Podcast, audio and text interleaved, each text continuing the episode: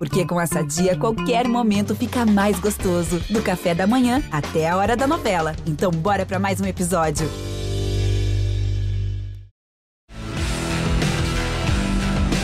Na ponta dos dedos! Rafael Lopes! Amigos do GE do Sport TV, sejam muito bem-vindos a mais uma edição do Na Ponta dos Dedos, seu podcast de esportes a motor, nessa edição de número 172, a 24 dessa quinta temporada. Estou aqui com o Luciano Burti, como vocês já viram, vamos falar de Stock Car, mas também de várias outras categorias também, né? De, da carreira do nosso convidado especial dessa semana. A gente teve com ele aqui em julho, né? Mas probleminhas de internet, a gente acabou não conseguindo terminar a conversa. Então, ele está voltando nesse programa para falar bastante sobre a carreira dele, sobre a temporada atual da Stock Car. Mas daqui a pouco a gente revela o nome dele. Vou falar primeiro com o Luciano Burti. Tudo bem, Lu? Seja muito bem-vindo a mais uma edição do Na Ponta dos Dedos. E, claro, antes da gente é, cumprimentar o Luciano, claro, a gente vai falar também da Fórmula 1, que teve grande prêmio da Itália no último fim de semana. Fala, Rafa, tamo junto. É, você quer fazer suspense? Eu vou estragar teu suspense, cara, porque. Pode estragar. Eu, vou, mas, mas eu vou ter que falar o porquê.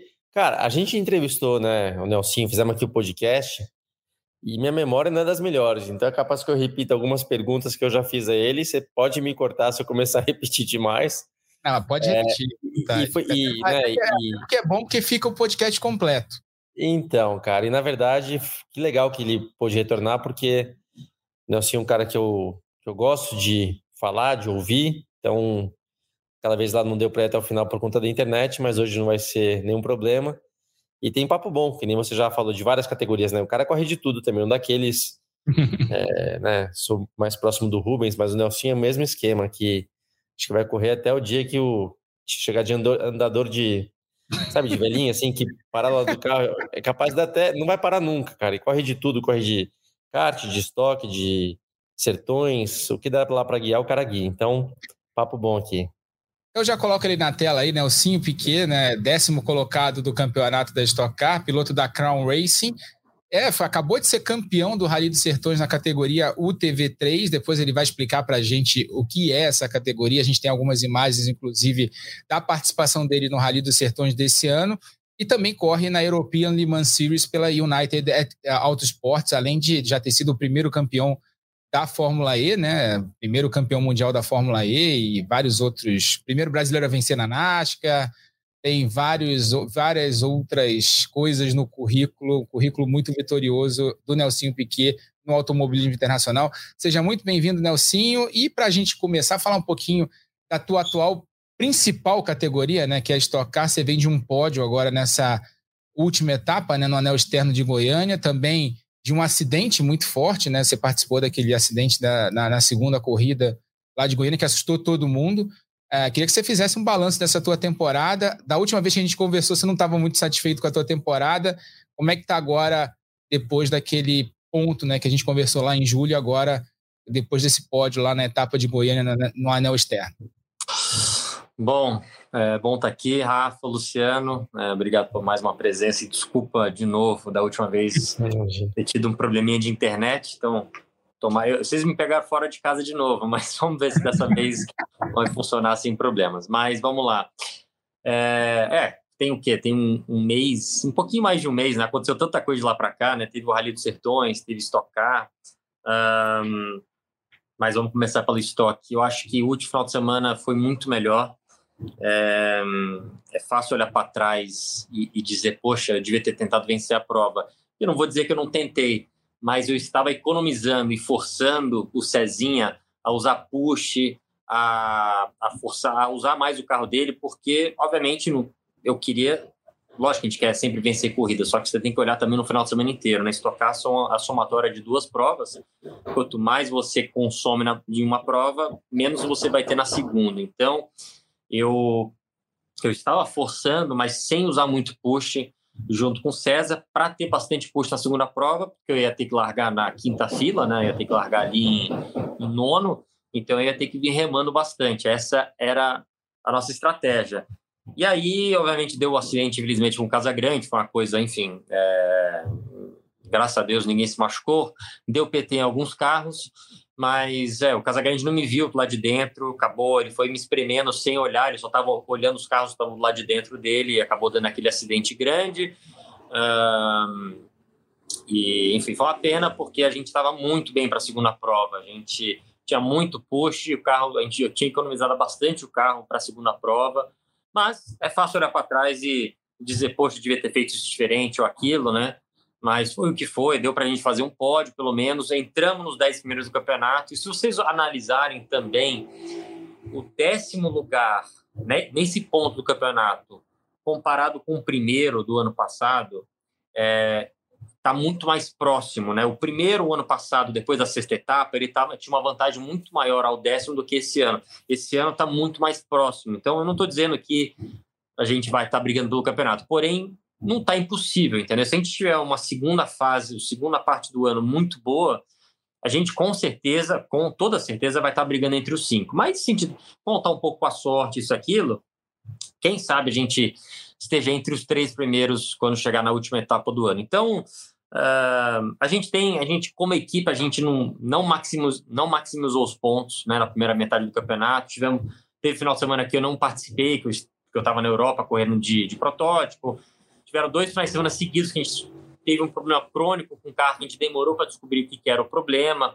Enfim, ninguém tem, ninguém está tendo um ano perfeito, né? Todo mundo tem problemas aqui e ali, mas a gente sabe que tem um potencial ali de ficar entre os, entre os cinco primeiros com uma certa folga. Então, é, vamos trabalhar para isso, para a gente minimizar os erros e para a gente maximizar o potencial do carro da equipe que eu sei que tem.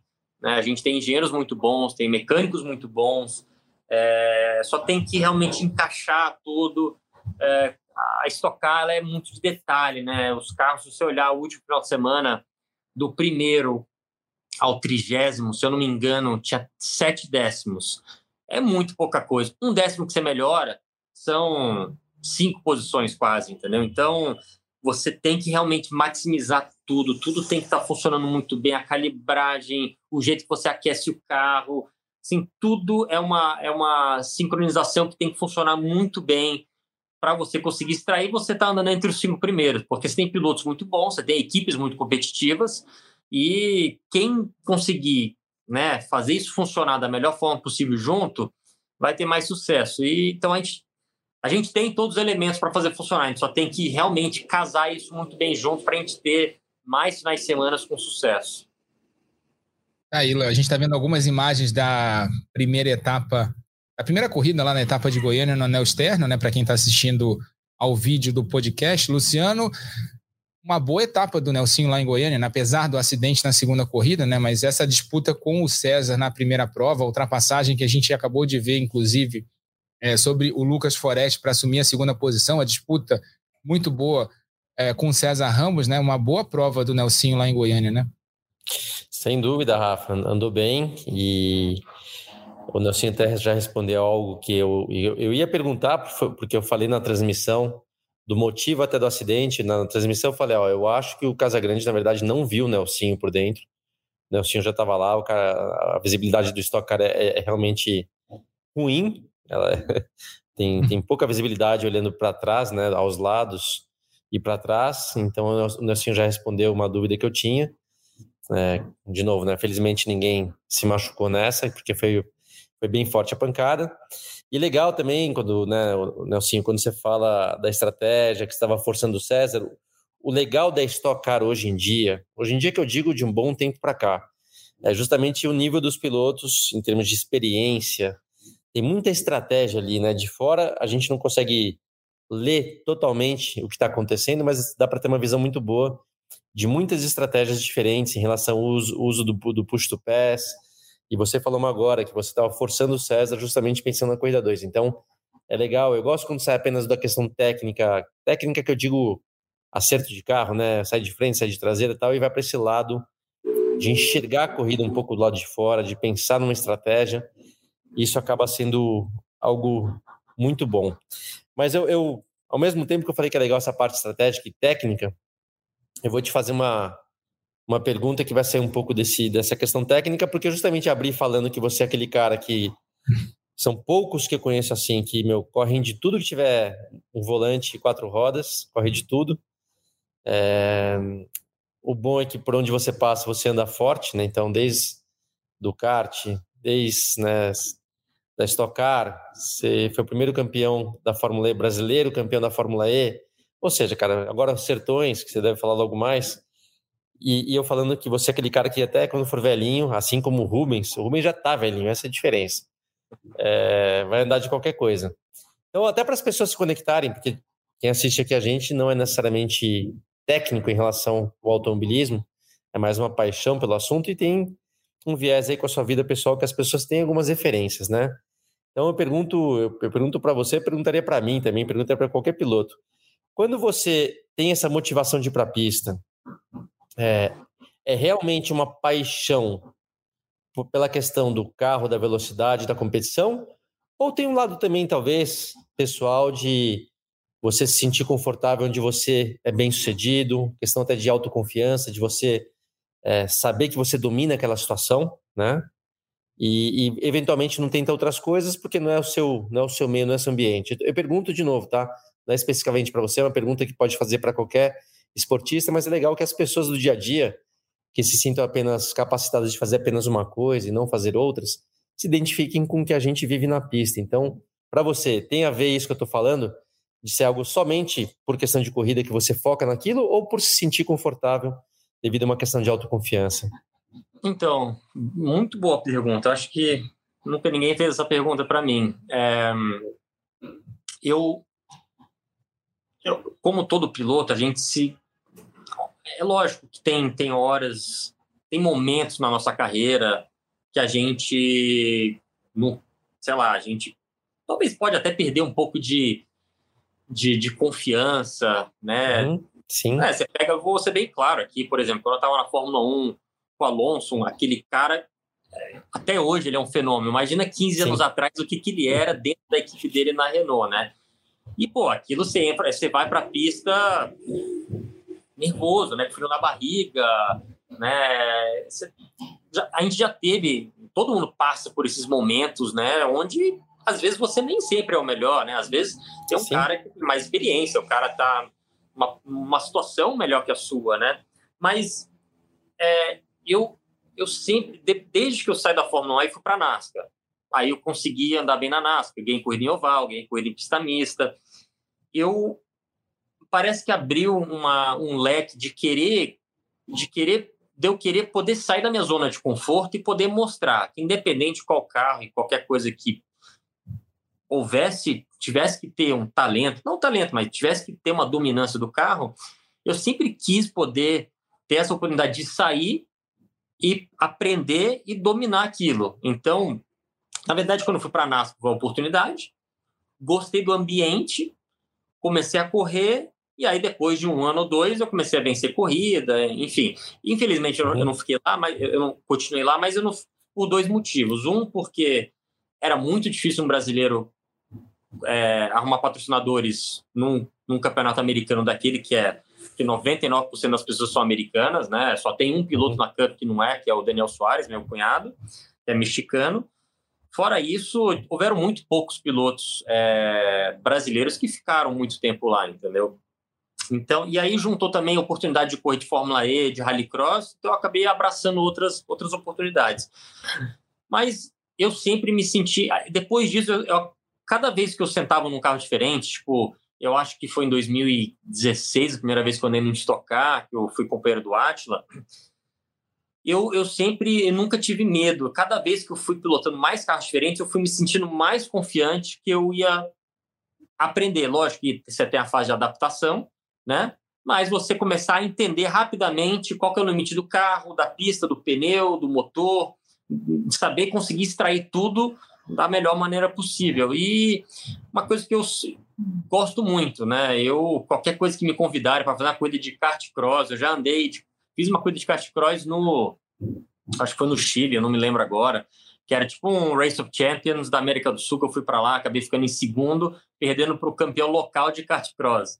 Mas eu, eu não sei, Luciano, eu, eu sempre gostei de poder me provar a mim mesmo. Quero cara, qual que é o próximo desafio? Ah, é andar de. Que seja Índia agora, ou que seja os V8 na Austrália, ou andar no Japão. Eu, eu aceito esses desafios porque eu adoro poder sair um pouco da zona de conforto e poder me provar, né? Que beleza, vamos te botar numa situação complicada agora, todo mundo está acostumado, está andando aqui há 10 anos, conhece a pista, conhece o carro, conhece o pneu, né? Vamos lá, vamos ver em quanto tempo você consegue acostumar com isso. E aí eu consegui, né? Passar um tempo, eu consigo dominar, né? Consigo andar de igual para igual para os pilotos que estão lá há muito tempo. Então, não sei, eu, eu sempre, eu nunca fui, sempre fui a favor de conseguir sair da zona de conforto. Era muito fácil para mim, por exemplo, é, pegar uma categoria e ficar ela no resto da vida e construir, igual muitos pilotos fazem, criar uma história sei lá, tem diversas, a maioria das pessoas fazem isso, né?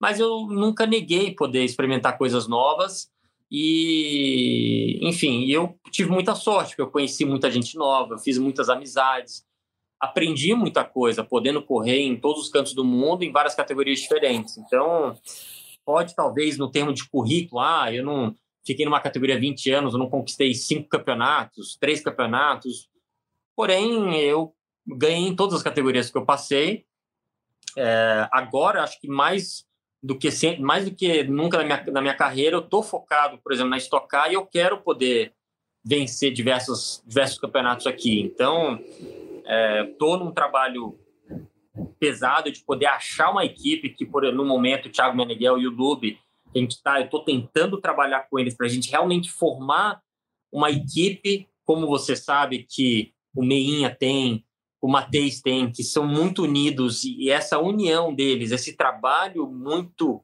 é, muito próximo deles, fazem eles terem muito sucesso, né? Você vê uma vez ou outra, outra equipe ganha aqui, ganha ali, mas, sabe, em 10 anos, pegar 10 anos, oito campeonatos no mínimo vão ser do Meinha ou do, ou do Mateus. Aí tem um ou outro que, que desponta uma hora ou outra.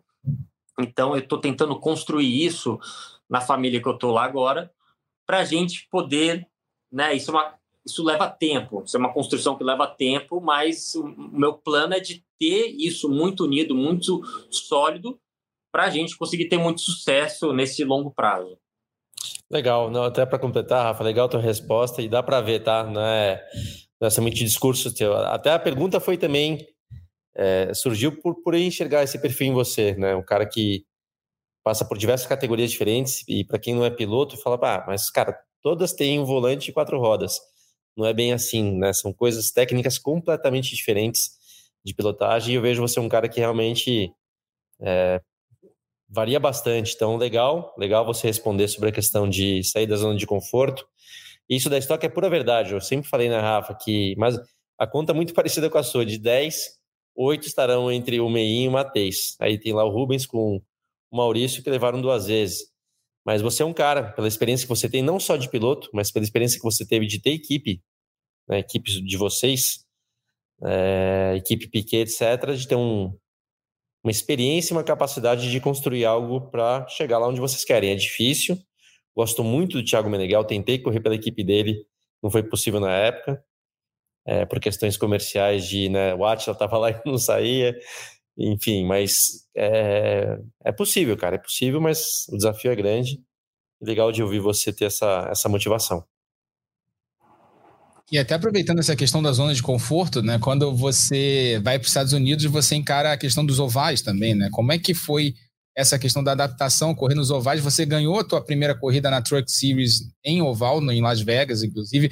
A gente até viu algumas imagens para quem estava acompanhando o vídeo enquanto o Nelson estava falando é, respondendo à pergunta do Luciano é, em Las Vegas, rodando no início da corrida, fazendo uma prova de recuperação, né, mudando estratégia e vencendo no final. Como é que foi essa adapta a adaptação a correr nos ovais lá, naqueles carros pesados da NASCAR, que, era, que eram carros completamente diferentes aos monopostos que você estava acostumado antes, né?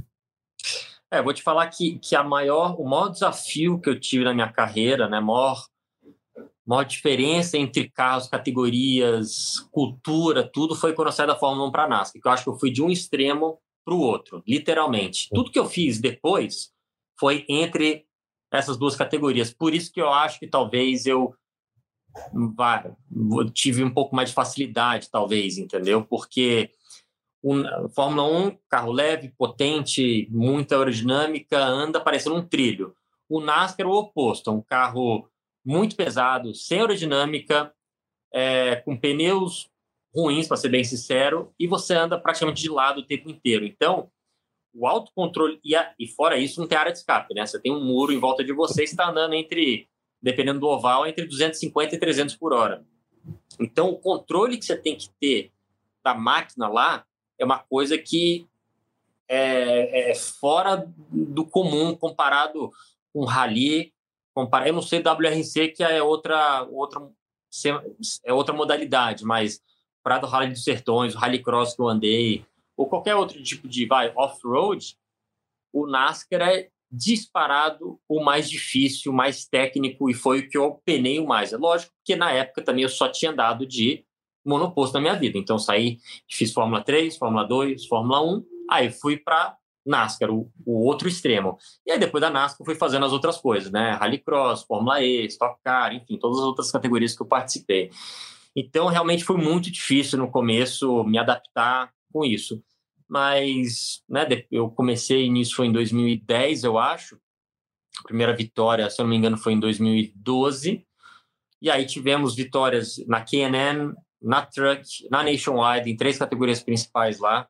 Só não ganhei na Cup, mas também eu não participei praticamente da Cup, fiz uma ou duas corridas, se eu não me engano.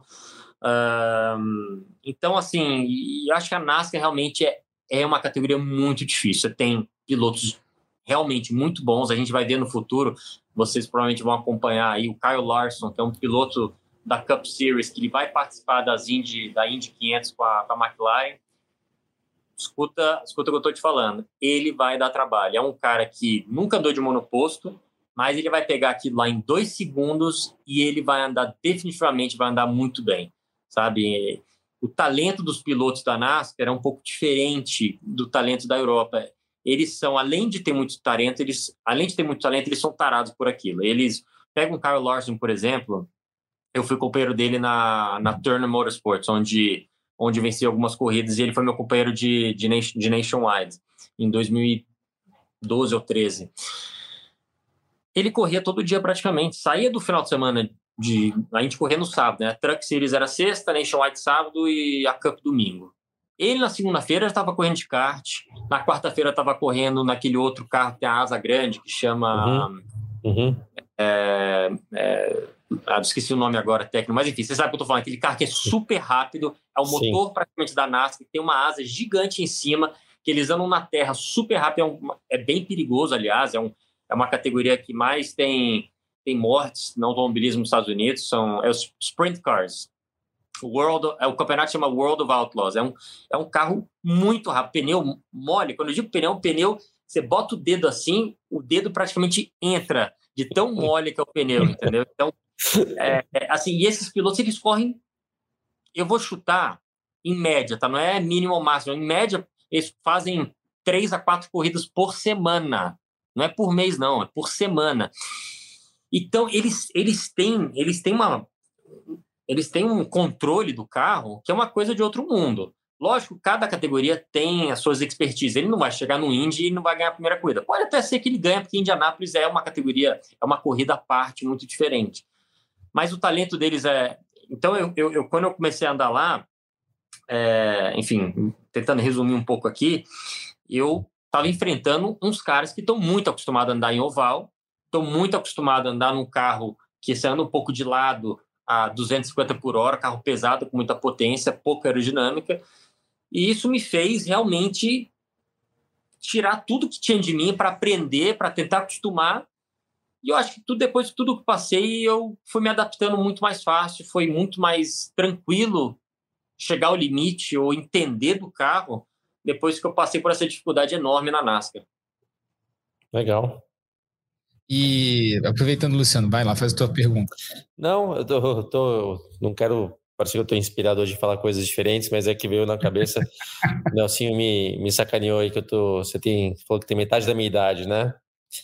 E, e como eu estou então à sua frente, eu já tenho, é, já fui casado, tenho dois filhos, né? O Henrique e a Manu. E aí me veio uma coisa na cabeça. É, se você não falou, eu vou falar que, que você vai se casar em breve, né? Tá se preparando para se casar. Cara, um dia, se você eventualmente tiver filhos, você colocaria seu filho para correr? Tô te fazendo, obviamente, a pergunta, né? Seu pai tricampeão mundial de Fórmula 1, você filho dele, piloto profissional até hoje em dia.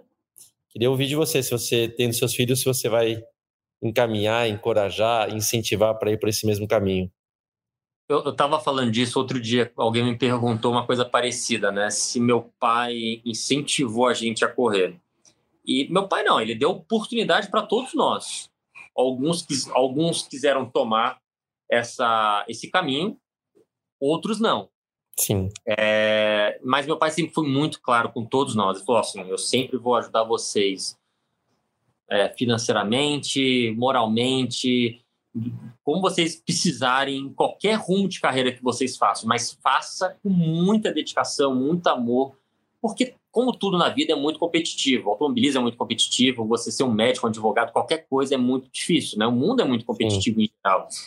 E você fazer alguma coisa o resto da vida, alguma coisa que você ame, é outra coisa, entendeu? Tipo assim, eu tenho 38 anos, né? Tô batalhando, tô correndo, faço minhas coisas, minhas correrias, mas sabe, eu acordo e durmo pensando no que a gente ama, né, desde os oito anos de idade, que eu comecei a correr. E não tem preço que se pague para você fazer algo que você ama. Então, né, eu, eu não sei se meu filho vai amar corrida do jeito que, sei lá, que eu espero que ele ame, mas com certeza é, eu vou apoiar ele se ele realmente amar aquilo do jeito que tem que ser, do jeito que você tem que amar, porque é, acaba sendo uma dedicação, você vai dedicar sua vida, vai sacrificar sua vida é, para fazer, para realmente você tentar conquistar algo, porque não, não, não adianta você ser só bom, você tem que ser bom, você tem que gostar muito, você tem que viver para aquilo para você ter sucesso, para você tentar chegar na Fórmula 1, tentar chegar na NASCAR, na Indy, na Stock Car, seja a categoria, para você viver desse esporte, entendeu? São, são muitas pessoas tentando, são muitos talentos que estão ali na pista. Então, se você não quiser aquilo mais do que os outros, fora o talento que você precisa, e talvez se você não tiver talento, o treino você tem que ter para você é, melhorar, para você diminuir os, né, talvez os, os defeitos, cada um, todo mundo tem um pouco, né? Um talvez é um pouco inconstante, outro talvez não tenha muita velocidade, mas é inteligente. Enfim, cada, todo piloto tem seus prós uhum. e contras, né? Mas você tem que trabalhar a sua parte, talvez, que você não. que, que, que é menos que você tenha menos talento, entendeu? E, e, e mas é, é, um trabalho e você passa por momentos difíceis, né? Como Luciano, você sabe, todo piloto passa por momentos complicados, altos, baixos, e se você não ama isso com toda a sua vida, com todo o seu amor, com todo o seu coração, você não vai conseguir superar esses momentos difíceis, né? Todo mundo, todo mundo passa por isso. E quanto mais você ama, mais você sofre quando as coisas não dão certo, quando você não Sim. consegue renovar um contrato, quando você. Enfim. Sim. Então, é, eu acho que, né, tentando, desculpa ter feito uma resposta longa aqui. Não, não, não, tá certo. Ele vai, ele vai ter que gostar muito disso é, para ter o apoio, para ter meu apoio, porque né, eu aprendi isso com meu pai. Meu pai, ele apoiou uns, outros ele não apoiou porque ele falou, cara, você é bom, mas você não gosta o suficiente disso, então vamos achar outra coisa quer ser advogado, quer ser um médico, eu vou te ajudar no que for. Mas corrida não é sua praia, você não gosta disso o suficiente. Legal. Ô, Rafa, sabe por quê também? E, e assim, não alongou não, tá? É bom esse bate-papo e você soltar aí, porque é o que é o que sai mesmo, que vem naturalmente. E o que você respondeu, eu vou, eu vou te falar uma coisa que você já viu também, com certeza, cara. É, eu tenho meus filhos, né? E você respondeu exatamente o que eu, o que eu acho. Cara, Vá fazer desde que você goste do que você está fazendo, né? Não faça porque alguém acha legal, porque seu pai, sua mãe, seu tio, seus amigos, porque socialmente é legal. Cara, não, né? Tem que fazer realmente o que gosta, porque com certeza você viu o que eu vi também. Eu lembro do kart de alguns pilotos, e vou te falar, alguns pilotos bons até, tá? Que tinham talento, pilotavam bem, mas que eu via lá nitidamente, eu era moleque, mas já percebia que quem estava lá, na verdade, era o piloto, mas quem queria estar sentado no kart era o pai. Né? Era o pai fazendo com que o piloto corresse. Diz aí, fala. É, eu, hoje em dia eu vejo muito isso, mais do que antigamente. Mas eu não sei se antigamente a gente era muito novo e a gente é, tinha outro lugar, né? Hoje isso. em dia a gente, com um olhar mais maduro, mais experiente, a gente isso. olha aquelas coisas e, assim, quando, primeira coisa que os, quando os pais vêm falar comigo, pai de piloto, ah, quero ajuda, quero uma dica, quero isso, o que eu faço com meu filho? Cara, a primeira coisa que eu falo, é ele que gosta ou é você que gosta? E... Porque, assim, é, é uma diferença, ainda mais, acontece muito aqui em São Paulo, você tem empresário, pessoas que começaram com nada, construíram uma vida, viraram empresários com muito sucesso, mas o sonho sempre foi ser piloto e nunca tiveram oportunidade. Aí eles casam, têm um filho e eles botam o filho para andar, que uhum. é muito uhum. legal. Só que é, é, difícil você separar. É você que gosta, você não teve a sua oportunidade agora você foi um empresário, tem, é um empresário com muito sucesso, muito bem sucedido. Aí você tem a oportunidade de botar seu filho para andar. É você que quer isso ou é ele que quer, entendeu?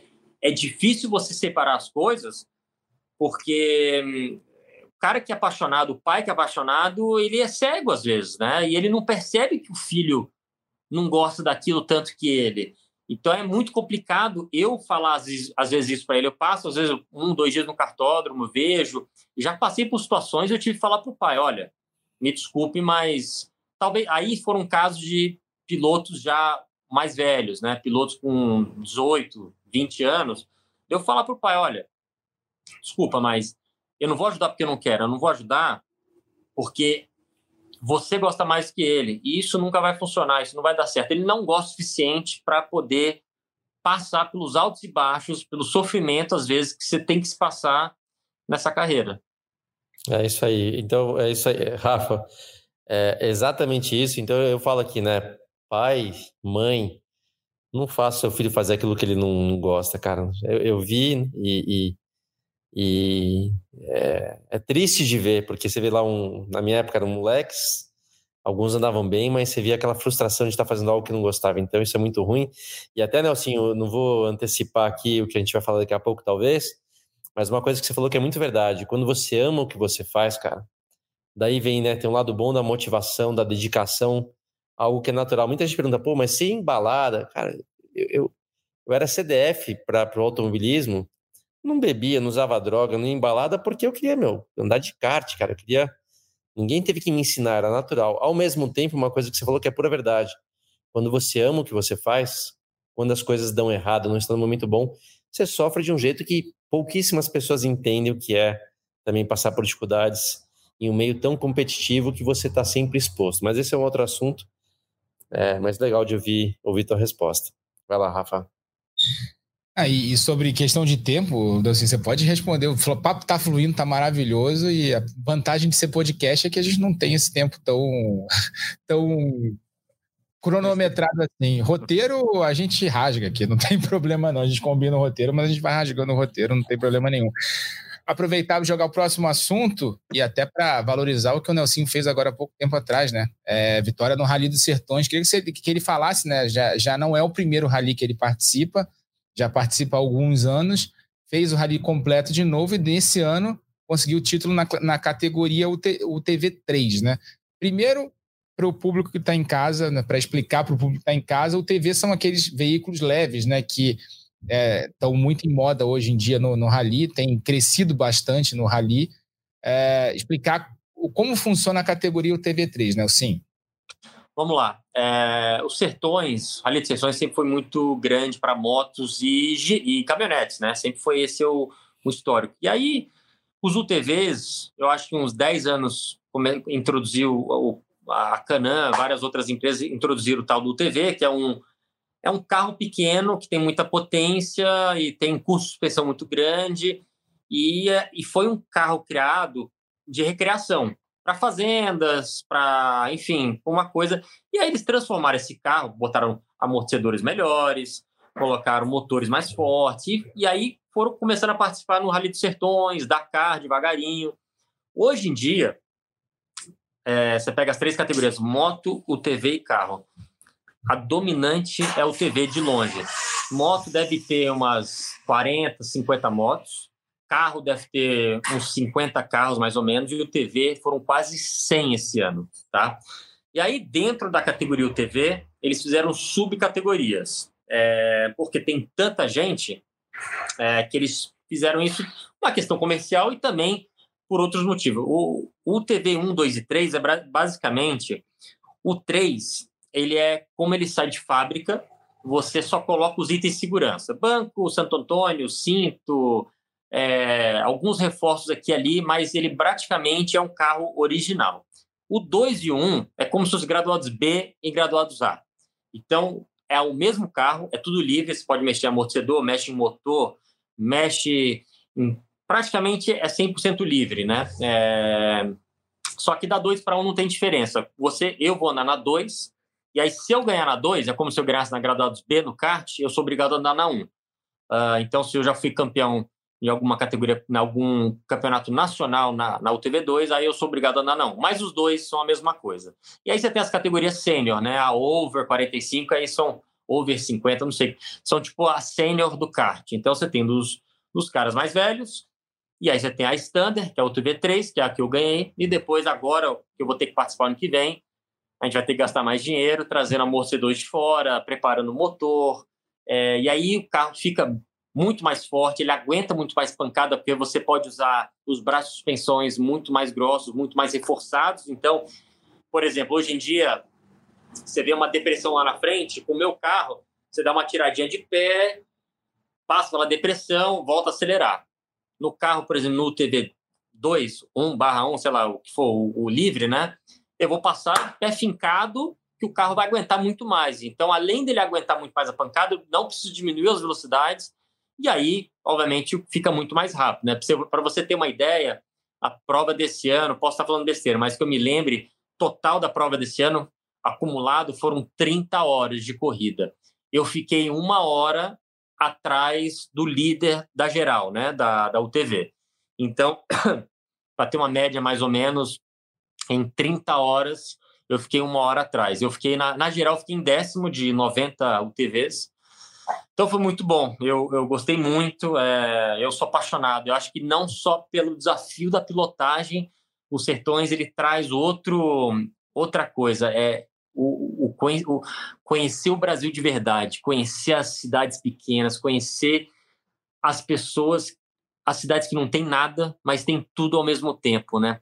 Ele te traz uma outra realização assim que meio que um te dá uma resetada na sua vida, né? Que tudo que a gente tem aqui em São Paulo de de mordomia lá você percebe que é engraçado, você percebe que lá nada disso significa nada, né? As pessoas são felizes sem nada. É uma coisa muito legal. Fora os lugares que você acaba conhecendo, Jalapão, norte do Brasil. O ano passado a gente foi saiu de Foz e a gente foi até Salinópolis, no norte do Pará. Foram 8 mil quilômetros de corrida. Foi um negócio assim, fisicamente, mentalmente, muito difícil, mas assim, é, é uma experiência que não, assim, não, não tem nada igual. Então, tem um lado da corrida, mas tem um lado também humana que você passa que eu nunca esperava que isso me sabe? Que, que eu sentisse isso, que eu, que eu, das coisas que eu vi, das coisas que eu presenciei, é, é muito, muito bacana. Legal, legal, Rafa, também de ouvir isso, porque eu vou te falar que eu já escutei algo parecido de pessoas que fizeram provas de resistência, porque eu, é o pedalo, né? Então, amigos que, que fizeram provas de. É tipo um triatlon. O Brasil Ride? Já, além do Brasil Ride, mas mais, mais raiz do que o Brasil Ride. O próprio tio, né, o Christian, fez Brasil Ride já, né? Mas tem umas mais raízes que, que é muito isso, que você dorme em barraca, você tem que carregar sua, seu, seu, seu, equipamento, você dorme em barraca no meio da selva e, e, e falam algo muito parecido é, de descobrir o Brasil de verdade, que é totalmente isso, né, cara? É a única, é a única hora uhum. que eu consigo me desligar de todas as coisas que acontecem no mundo, são é quando eu estou nos sertões, porque às vezes a gente entra no carro às seis da manhã, né? Geralmente 60, 70% dos lugares o telefone não pega. Uhum. Então, não é que você vai começar, recebe mensagem de, de, boa sorte da sua noiva, do seu pai, de alguma. Não, não pega o celular. Então, o celular é só um acessório, talvez para tirar uma foto de alguma coisa legal que tem em volta, você quer tirar, mas tá ali guardado. Aí você chega no outro lugar às seis da tarde, 12 horas depois. Aí, se tiver sorte, pega a internet ou tem alguém. Hoje em dia tem o tal do Starlink, né? Que tá uhum. tá todo mundo aí, é porque não sei vocês, mas é agora no rally é uma coisa assim, virou uma febre, Sim. porque é uma coisa é, que financeiramente é viável e Sim. você tem uma internet boa em qualquer lugar. Então, aí, esse ano, bem diferente do ano passado, muita gente tinha, então conectava e aí você conseguia pegar as mensagens, falar com alguém e tal. Mas você passa o dia inteiro sabendo que o telefone vai funcionar, então, cara, a sua cabeça fica limpa, fica só pensando naquilo, só concentrado. É, sem zero, nada de preocupação. Não adianta se preocupar, porque você não vai conseguir falar com ninguém, ninguém vai falar com você. Então, cara, é, é a única hora que, que realmente. Nem, hoje em dia, nem no avião. Tem, o avião tem internet hoje em dia, então é. nem no avião você consegue se desligar às vezes, né? É. E aí, baseado nisso, né? Você já falou, a gente já falou de você, cara, correr de várias categorias, de ter vencido por onde passou, né, da experiência vasta que você está tendo. Tem alguma categoria ainda, então, que você não correu? Óbvio que, né? Se for levar a ponta do dedo, óbvio que tem, mas alguma modalidade ou corrida que você ainda não fez, que você queira fazer, que você está talvez planejando, esperando o time certo? Exemplo, você teria, teria interesse em fazer um Dakar da vida, né? Que é uma experiência que sertões seria um, seria um aquecimento para isso, um treinamento para isso, ou não? Não, o Dakar claramente está nos meus planos, né? É, na verdade, minha, minha meta é ganhar os sertões na geral de UTV, e aí meu trato já com a Canã, eles me mandarem para fazer o Dakar na equipe oficial deles lá. Isso isso Boa. é um fato. Eu achei que você ia perguntar talvez alguma coisa relacionada à Indy, alguma é, coisa. Também, também. Mas, mas eu cheguei a um ponto, Luciano, que você, você vai entender, você vai saber como eu vou casar esse ano. Uhum. O único motivo não é porque eu achei uma pessoa agora que achei a pessoa certa. Mas eu dediquei minha vida inteira à corrida. Como é que eu ia casar com 26, 28, 30 anos sem saber se daqui a um, dois anos eu ia estar morando no Japão, em Charlotte, em São Paulo, em Mônaco, sei lá onde eu vou estar morando. Você não, sabe, é, eu, eu e esse, esses são esses são os detalhes que, eu, que a gente estava falando de, de, um pouquinho antes, né? Desse, desse nosso dedicamento à corrida. Eu dediquei minha vida a isso. Eu deixei de casar e ter filhos. Lógico, não só por causa disso, também, como eu disse, né? Não tinha achado a pessoa certa, mas assim, é, talvez se eu tivesse tido uma vida comum, eu teria casado antes, não sei, entendeu? Mas Sim. meu foco sempre foi corrida. E eu acho que eu estou chegando num ponto, não estou velho, também não estou novo, estou experiente, que eu acho que eu tô, eu achei uma pessoa muito bacana, que eu quero, eu quero casar, mas também não que eu vá tirar o pé da minha da minha carreira, mas dois anos atrás, três anos atrás, se alguém fala, não, tá aqui, Nelson, tem um contrato de dois anos para você andar de Indy, eu fecho a porta de casa e eu vou, entendeu? Se o cara falar a mesma coisa o ano que vem, eu vou ter que pensar direito, entendeu? Porque eu tô começando a dar um pouco mais de valor à, à minha vida, porque né, a gente não vai viver para sempre de corrida. Talvez eu seja igual o tio Rubens, que andando com 50 e poucos anos, mas é, eu quero poder também ter uma vida em paralelo, né? Poder casar, começar a ter um filho, ter uma família, porque daqui a pouco isso que vai virar meu porto seguro, né? Hoje em dia, né? Tem meu pai, tem minha mãe, cuida da minha mãe, isso aquilo, mas minha vida gira em torno de corrida. Tem que mudar. Então, é, eu acho que eu estou começando a. Eu acho não, eu estou começando a mudar meus focos, mudar minha atenção para começar a pensar em mim mesmo, na minha saúde, na minha família, ter uma rotina, poder dormir em casa mais de 100 dias por ano, coisas que até hoje praticamente eu não tive, né? Te entendo muito e vou te falar, que bom que você está dando esse fazendo essa transição, tá? É saudável. Eu lembro o Martin Brundle, uma vez a gente estava num voo juntos, ele falou eu quando eu estava na Fórmula 1, piloto, às vezes eu olhava para o lado e não entendia como é que os outros conseguiam respirar sem estar na Fórmula 1, como se o mundo fosse somente aquele. Se você não fosse da Fórmula 1, tipo, você não tinha como viver. E aí você vai, né, você sai, de, você sai daquela bolha e você vê que é muito mais, a vida está aberta, enfim, sem querer filosofar muito também, mas é mais ou menos o que você está falando aí. E é que bom você está sentindo e descobrindo isso, porque tem gente que não descobre nunca, então torço por você, cara. Valeu. Vai lá, Rafa. Aproveitando até, já que o Nelson lembrou de alguns momentos bons aí da carreira, vamos rever aqui um momento bem legal da carreira dele. Tênis, traje de gala. Um discurso antes de levantar o troféu. Nelson Piquet precisou esperar sete anos por uma reviravolta na vida. E agora, ela chegou. A história dessa reviravolta é quase silenciosa. Nelsinho virou piloto de Fórmula E. O E vem de elétrico. Os carros são movidos a bateria. Sai o ronco dos motores que os fãs de automobilismo estão acostumados a ouvir e entra esse barulho, que lembra autorama ou videogame. Nessa temporada, dois pilotos brasileiros, além de Nelsinho, apostaram na novidade: Bruno Senna e Lucas de Graça. Os três com experiência de Fórmula 1. O motor elétrico ele tem duas funções diferentes. Primeiro, o torque dele é muito mais forte que o motor a combustão. Então, o acelerador você precisa ser muito mais preciso na saída de curva. E o segundo é que o motor elétrico na frenagem ele recupera, ele funciona como um alternador. Ele carrega de volta a bateria. Em termos de pilotagem, é um carro de corrida. Tem sai de frente, sai de traseira, trava a roda quando você freia, sai de, quando, você, quando você acelera, ele estaciona. É um carro normal.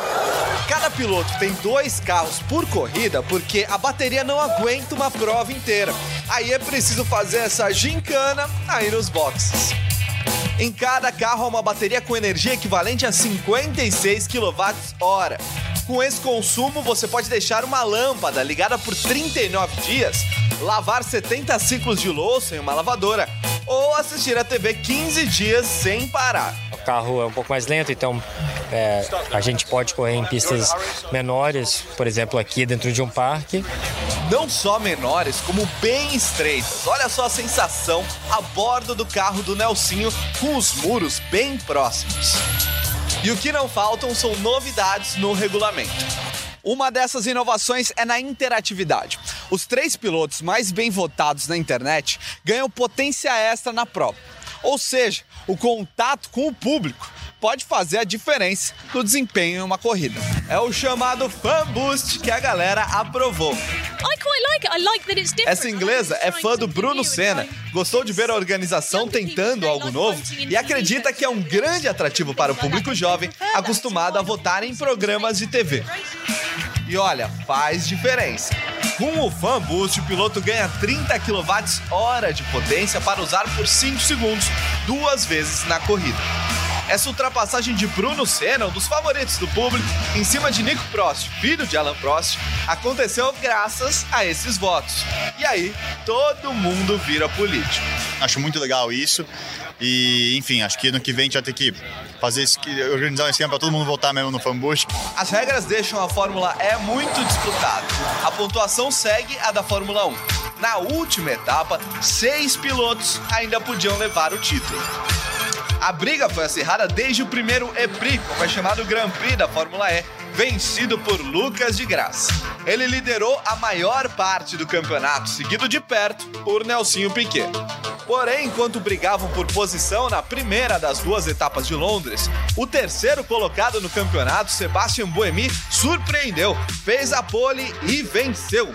A decisão foi adiada para a última corrida, que ficou ainda mais tensa quando o Nelsinho teve de encarar a chuva na classificação. Ah, eu não acreditei, né? Eu achei que, pô, choveu. Na Inglaterra chove bastante. Ficou quase a semana inteira sem chover. Aí resolveu chover 15 minutos, 10 minutos, aliás, no momento que eu saí para classificação. Depois disso, eu, eu falei, bom, não é possível que pode piorar, não, não, tem, não tem como piorar, né? Agora daqui a gente só vai para frente. Uh, e foi o que aconteceu aconteceu. Nelsinho ganhou quatro posições na largada e a partir daí ficou para trás de propósito, para poupar energia para o final. Contou com a ajuda de um safety car que o reaproximou do pelotão da frente e de Boemi, que rodou sozinho e perdeu uma posição para Bruno Senna. Nelsinho chegou em sétimo, exatamente o que precisava se Boemi continuasse em quinto. Era um Piquet dependendo de um Senna para ser campeão. Bruno segurou bravamente Boemi até o final e ajudou a garantir o título de seu compatriota. Ganhou um agradecimento e a promessa de vários jantares. Vários jantares, vários jantares. até o final do ano. Nelsinho ganhou um abraço emocionado da irmã e outro do bicampeão de Fórmula 1, Emerson Fittipaldi.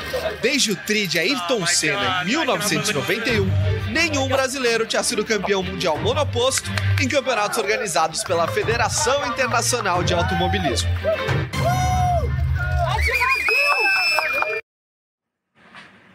Legal. Está aí o título do Piquet lá é, em 2015, né? Em Londres, Pareci Park, né? Primeiro é, piloto campeão mundial de carros elétricos pela FIA. E para você ver, né, Luciano, a gente transmitiu aqui nos últimos anos na, no Sport TV a Fórmula E, essa categoria já mudou tanto, né? Não tem mais fan boost, o carro já está na geração 3, né? Geração 3 agora, né? Já tem mais potência. Não troca mais de carro. Que é, mudou tanto, mas o Nelson foi um dos pioneiros naquela primeira temporada. Não, é legal demais. A matéria é muito bem feita, é muito legal de contar resumidamente aí um pouco da, da vitória né, do campeonato. É... Lembra que ninguém conhecia aquilo, né? Novidade para todo mundo. Então, olhando de fora, você nem falando, olhando de fora, você nem estava na em uma das melhores equipes, eu acho, mas venceu. Então, legal, legal de ver a matéria também. É, a história, nossa, a história do primeiro ano da Fórmula E foi é, é papo para outro dia, mas é, além, além de não ser uma das melhores equipes, a gente a equipe mal tinha dinheiro para terminar a temporada, então é, é, uma história.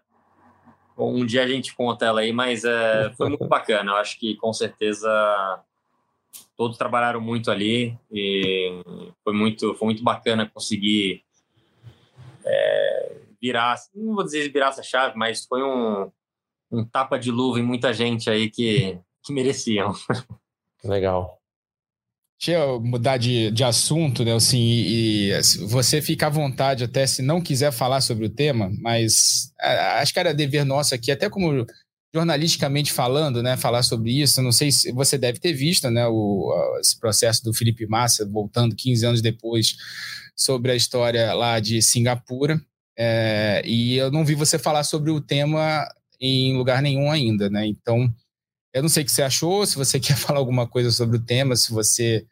É, o que, que você acha desse processo que o Felipe colocou contra a FIA, pedindo esse título mundial, reparação sobre aquilo tudo? O que, que você acha? Como é que você está vendo isso? É, queria deixar. Tem muito, tem muito que achar. Ele, ele tem que fazer as vontades dele, né? É, enfim, se, se ele está com vontade de fazer isso, quem sou eu para ficar julgando ele? É, então, enfim, eu eu falei sim, na minha parte, no Pelas Pistas, nosso podcast lá, falei um tempo atrás aí do, do meu lado da história. É, quem quiser ir lá pode acompanhar, mas o que ele vai fazer ou não é a decisão dele. Eu não tenho, eu não vou ficar julgando. Eu não, eu não estive no lugar dele, eu não sei o que ele passou, não sei o que ele ouviu, então eu não, eu não posso ficar julgando sem saber exatamente o que que, que, que passa pela cabeça dele, né? É, aliás, é, essa frase sua é boa, porque você fala uma coisa certa, de você não estava no lugar dele, não sabe o que ele sentiu, não sabe o que ele ouviu, e vice-versa, né? Eu, eu, queria até entrar, né? Assim, até, primeiro, acho muito legal a maneira que o Rafa trouxe o assunto, é, delicado, até deixando você à vontade de responder ou não, porque, cara, é difícil, né? É difícil voltar uma história que já, para mim, é uma história passada que eu, sinceramente, é, que não tem nada a ver com a história, hein? Mas sabe quando, tipo, deixa pra lá, não quero mais ouvir dessa história que já deu o que tinha que dar. Mas eu vou te falar uma coisa minha, né? E hoje eu tô um pouquinho, parece que um pouco profundo, não tô precisando tomar remédio, tá tudo bem por aqui, mas eu tô numa pegada um pouco na sensibilidade. Porque eu vou te falar uma coisa, eu fiquei pensando, tá? Quando surgiu esse assunto novamente, do Felipe entrando com uma ação, é, as pessoas, obviamente, quando lembram, julgam, que é normal, né? julgam sem terem conhecimento de fato. E aí, para nem entrar na sua seara aí, no seu assunto, eu vou falar da minha parte, cara, que também pouquíssimas pessoas viram na época e quase ninguém sabe a respeito, porque eu não tinha quando eu estava na Fórmula 1 em 2001, eu não era um dos pilotos em destaque. Eu andava pela equipe Prost, que é uma equipe estava quebrada financeiramente, tanto é que literalmente quebrou, né? Quebrou de falência no final do ano. E E, e eu tava numa situação, cara, que, tentando ser rápido aqui, eu era o queridinho, era o, era o, era o piloto escolhido do Jack Stewart quando eu tava lá na, na Jaguar, né? Que foi. A Stewart foi vendida para a Ford, a Ford era dona Jaguar, o Jack era o mentor ali da equipe, eu era o queridinho dele, de repente, o cara que me contratou, executivo da Ford, é, já, já tava, eu fui contratado em setembro, sei lá, em novembro daquele de 2000, na verdade. A filha dele morreu nos Estados Unidos de câncer, ele voltou para lá, se aposentou. Foi quando mandaram o grande Bob Hall para tomar conta da equipe Jaguar. E aí, cara, o inferno, pro meu lado, pelo menos, o inferno começou. Ele começou a demitir todo mundo que era da equipe da, da época do Jack, colocou o Jack para fora da equipe. Aí tem muita coisa para conversar também que nem vem aqui o assunto. E basicamente aquele sonho meu, aquele ano meu, que era o ano de sonhos, de estar realizando um sonho de ser um piloto, ser um piloto de Fórmula 1, se tornou um, um ano de pesadelos, cara. Né? Eu tive que deixar Jaguar antes que eu fosse mandado embora, porque eu acho que ele ia mandar embora. Pra você ter uma ideia, cara, né? Assim, é, ele nem tinha começado a temporada ainda. Eu lembro que eu, eu, tinha feito lá a última sessão de treinos em Valência, quatro dias em Valência, que eu fui mais rápido que o Ed do que o Irvine em três dias, porque até então eu não tinha os pneus para poder andar rápido, era o pneu Michelin que vinha naquela temporada, um pneu novo, e tinha os pneus de controle, que eram os pneus mais lentos, e os pneus de desenvolvimento. Só o Ed tinha pneu bom, ou seja, eu estava sempre andando mal.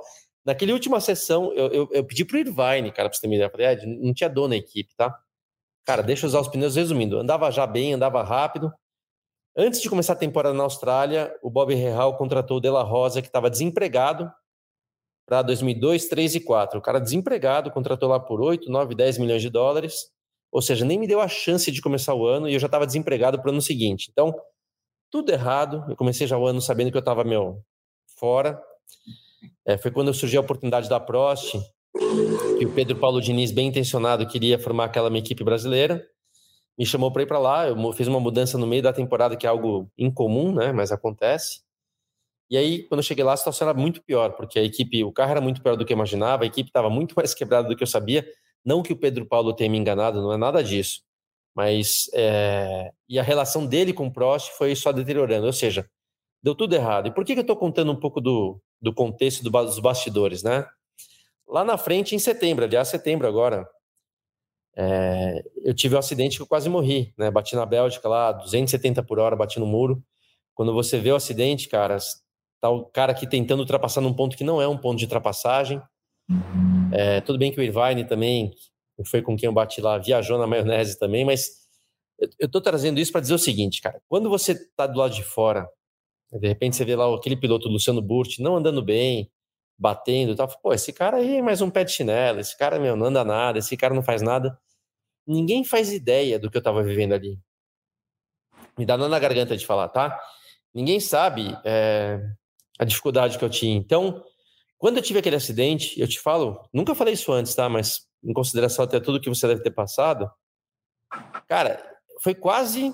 Eu nunca tive esse problema na vida, mas eu nem tenho lembrança do que aconteceu. Eu não tenho lembranças do, do acidente, do que passou. Acho que a última lembrança que eu tenho daquele dia é do Armap, que era às 10 da manhã, 9 da manhã, sei lá.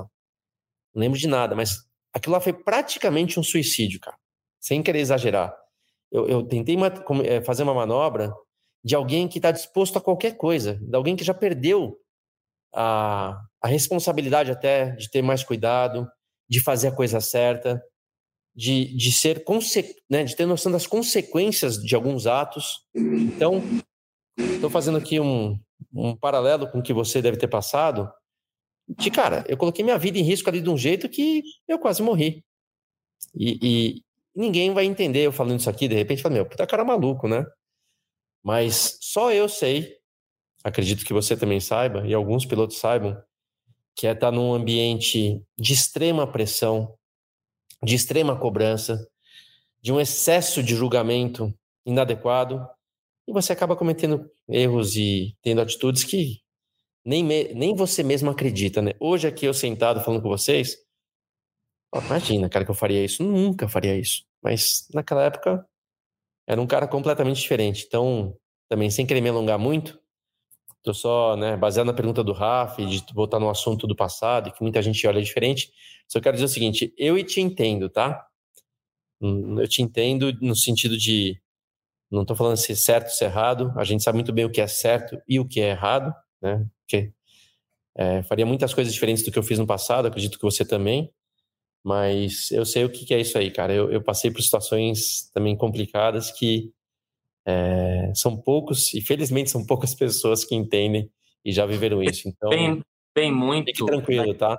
Isso vem muito daquilo que a gente estava falando mais cedo, de você ser completamente tarado, apaixonado pelo que você faz. Né? É exatamente isso. Que faz, né? E mistura isso com pressão, com sonhos, com, enfim, mistura um monte de coisas. Falta de talvez ter é, as pessoas certas ao seu lado, né?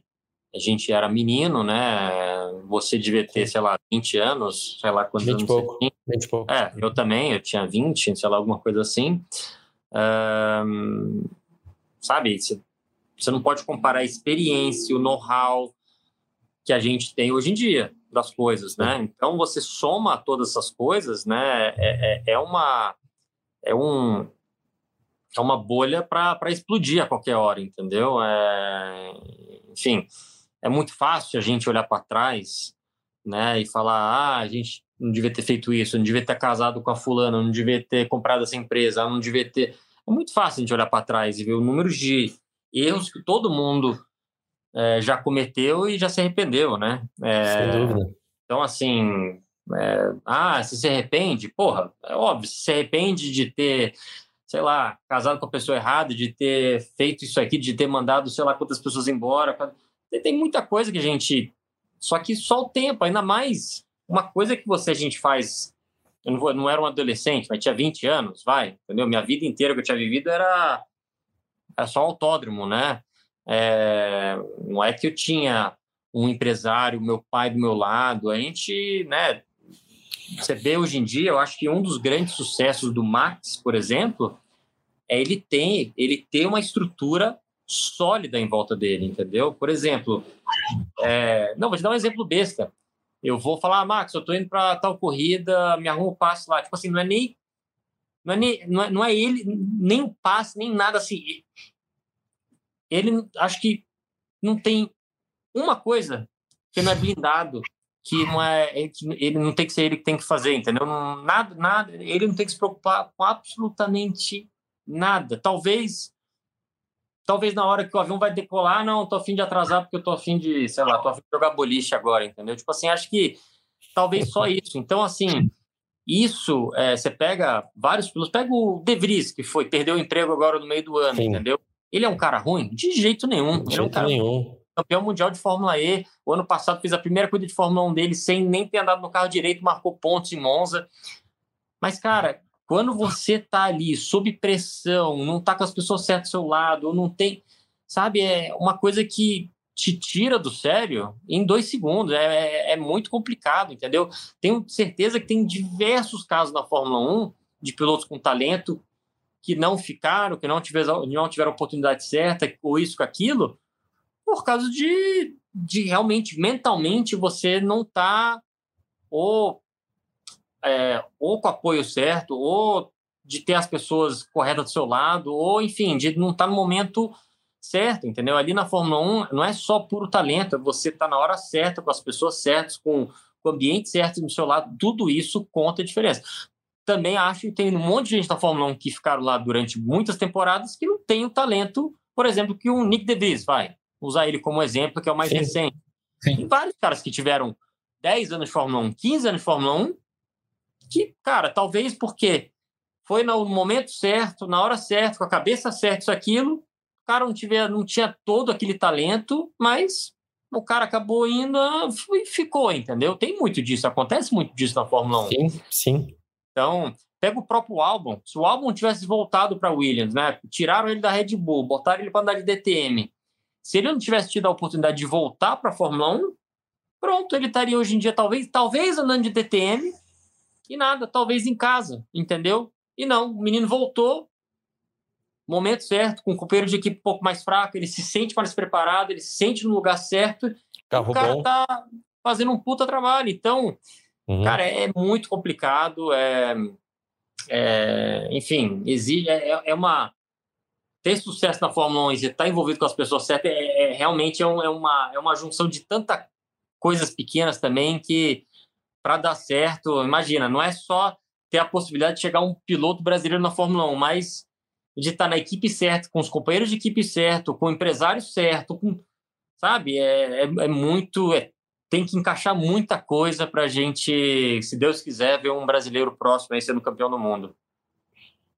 A gente, para a gente fechar esse assunto, ouvindo o relato do Luciano, teu relato do Nelsinho e até uma coisa que a gente estava conversando ontem, eu e Luciano, quando a gente estava conversando sobre o programa de hoje, era assim, que, negócio de julgamento, assim, uma coisa que falta muito aqui no Brasil é a questão de empatia, né? As pessoas, as pessoas não têm empatia pelo outro, né? E é, o que a gente estava, é, um pouco do que o Luciano falou. E é, e assim, pensando no lado humano, e até recomendo quem está em casa, até reforçando o que o Nelson falou, é, procurar na internet o Nas Pistas, é um podcast que ele faz com o Christian Fittipaldi, com o Thiago Alves, né?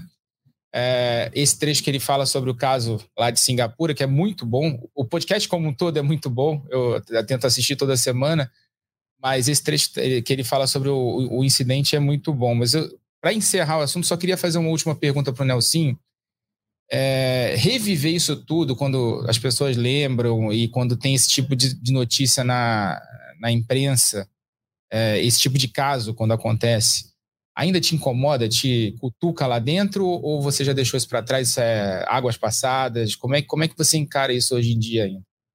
Ah, Rafa, faz, fazem 15 anos isso, né? Já passei por tanta coisa na minha vida depois daquilo que eu mal lembro de muita coisa. Eu já tenho memória fraca por natureza, né? Se perguntar, ah, você de kart, primeira vez que você andou de Fórmula 3, ao seu pódio de Fórmula 1, ser bem sério com você, eu lembro de poucos takes desse, desses momentos bons. Então, momentos ruins a gente apaga. Apaga não, né? Acaba esquecendo naturalmente, né? E isso fazem 15 anos depois daquilo tive, sei lá, devo ter feito mais umas 1.500 corridas, então é, faz muito tempo, né? Então, não é nenhuma coisa que me toca ou não. Tipo, cara, faz tanto tempo que já passou, entendeu? Já tive uma vida depois disso aí, entendeu? É, enfim, não tem muito que falar. Eu, por exemplo, eu, como eu disse, é, tive. Foram 15 anos de corrida, disso, daquilo, de campeonatos. Então, é, realmente é uma coisa que não, não, não, sei lá, passa e beleza. Como é que eu vou dizer? Não sei nem como explicar isso, mas é uma coisa que passa, mas não é uma coisa que aconteceu ano passado, que ainda, sabe? Uhum. Igual uma mulher que te traiu, que você ainda fica lembrando, vê ela passando na rua, assim. Não, fazem 15 anos, né? Então, realmente, não passou tempo suficiente já para isso aí não, não me abalar mais. É isso então. Vamos mudar de assunto então, falar para a gente encerrar o programa, Luciano, Nelsinho, só para falar rapidinho que a gente já estourou até bastante o tempo do programa. Normalmente a gente tenta fazer com uma hora, mas esse programa bastante especial com o Nelsinho Piquet. Falar de Fórmula 1 no Grande Prêmio da Itália, recorde do Max Verstappen, um piloto como bem disse o, o, o Nelsinho, um piloto bem próximo do Nelsinho, né? Décima vitória seguida dele na temporada, recorde na, na Fórmula 1, também décima quarta vitória seguida da Red Bull na Fórmula 1. É, Luciano, a gente teve uma, uma diferença, né? Nessa corrida, pelo menos, né? A Ferrari conseguiu segurar pelo menos o Max por 15 voltas ali. O Carlos Sainz, a gente até comentou uh, nos bastidores no fim de semana sobre isso.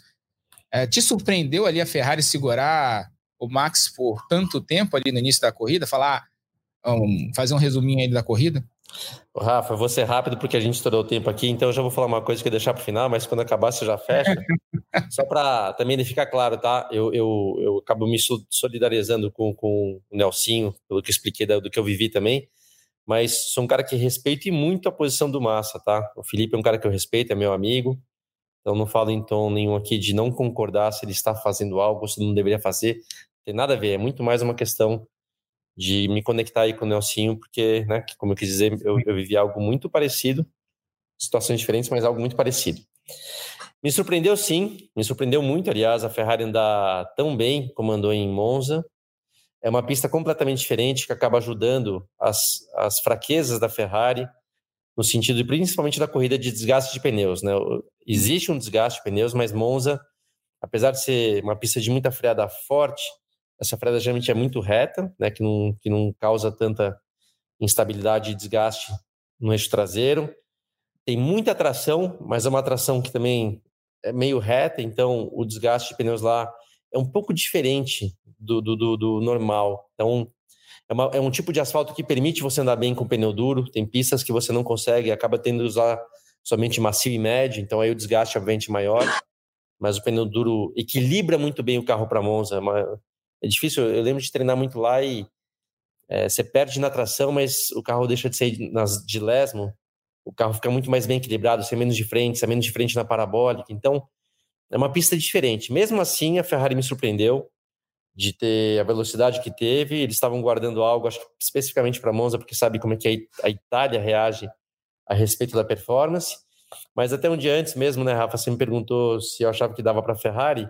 Eu não sou gênio, cara, mas dá para ler. Daí eu falei, ó, não, porque na hora que começar a corrida e começar o desgaste de pneus, é, por mais que lá Monza não seja tão ruim como eu acabei de falar, o Verstappen vai sobrar. E deu no que deu. O Verstappen esperou o momento certo, e você viu que não só ele estava sobrando, mas até o Pérez. Né? O Pérez, que não tem a mesma velocidade, veio passando todo mundo, só não conseguiu passar o Sainz. Mas, é... quer dizer, não conseguiu facilmente passar o Sainz.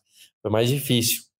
Mas, assim, eles estavam sobrando. Então, é, a... tá muito fácil de fazer a leitura do que vai acontecer nas corridas, e isso é, é ruim. A gente acaba sabendo mais ou menos o resultado antes da hora, mas é o que é, né? Vamos ver se alguém consegue fazer algo até o final do ano.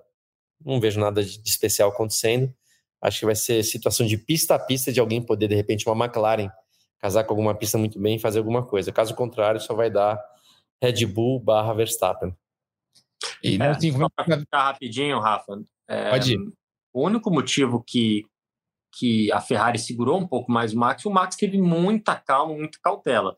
Se tivesse falado para ele, ó, a corrida tem cinco voltas, você tem que passar ele Sim. na terceira volta. Ele teria passado na terceira volta. Sim. Sabe? Porque ele ficou ali esperando, cozinhando, ele viu que atrás não tinha ninguém botando pressão, ele viu que o Sainz estava estava se matando sozinho, entendeu? Ele começou a esquentar demais o pneu traseiro, ele mesmo. É, sabe, bom, a diferença de velocidade, obviamente, é clara que o Red Bull tá, tá com vantagem. Então o Max só estava esperando realmente fica muito fácil. Uma vez que realmente, bom, beleza, a Ferrari agora queimou os pneus, é só vir passar e pronto, entendeu? Ele poderia até ter tentado mais cedo, mas ele não queria arriscar, né, alguma coisa, pô, dar uma encostada, quebrar um bico, alguma coisa e, e perder a chance de vencer a prova. Então ele, ele, ele, ele tirou o pé um pouquinho no começo, deixou o Sainz se matar sozinho, aí ele passou, passeou e foi embora, entendeu? Então, essa questão do Sainz ter liderado aí umas 10 voltas que foram, não lembro, eu acho que foi mais o Max só administrando, esperando ele se matar sozinho, aí ele passou e foi embora. Foi mais para festa. Rendeu mais festa da, da, da, da, torcida na arquibancada do que qualquer outra coisa, mas foi bem isso aí mesmo.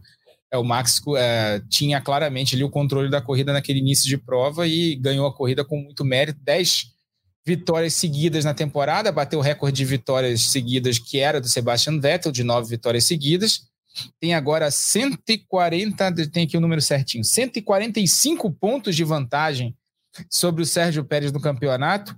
Nos últimos 10 anos é a maior vantagem do primeiro colocado em relação ao segundo. É, nesse ponto do campeonato, após 14 corridas, está caminhando a passos largos para o título mundial antecipado. E é, esse título deve vir né, nessa margem, né? Lá pelo Grande Prêmio do Japão de novo, né? Assim como foi no ano passado, até de repente, quem sabe até um pouquinho antes, né? Mas a gente vai acompanhar ao longo da temporada. Nelsinho, queria agradecer muito a tua presença mais uma vez, programa ótimo, é, bate-papo maravilhoso, como sempre. Venha mais vezes, obrigado de novo aí pela tua presença. Valeu, turma. Um abraço e deixa eu correr, porque a noiva deve estar brava, já que achei que essa meia hora, uma, uma entrevista de meia hora, mas foi uma hora e meia quase. Valeu, valeu, Nelsinho. Bom papo. Corre lá, eu tenho que correr aqui também. Manda abração pro Christian. Eu também assisto o podcast de vocês. Papo legal, então se cuida aí. Manda ver. Abração, cara. Valeu. Tchau, tchau, turma. Tchau. Valeu, Nelsinho. Obrigado, cara. Valeu, Luciano, também. Final de semana a gente está junto. Tem Porsche Endurance Series direto de Termas de Rio Hondo no domingo, né? Por volta de meio-dia e meia largada, aquela corrida de duas horas e meia. Leiton Carvalho no comando da narração e, claro, o Rafael Sibila lá, direto dos boxes da Argentina, trazendo todos os detalhes, todas as informações. Semana que vem tem mais um Na Ponta dos Dedos, que tem a produção do Lucas Sayol, a edição do Matheus Andrade e do Maurício Mota e a gerência do André Amaral. Velocidade nos canais Globo, emoção na pista. Na ponta dos dedos.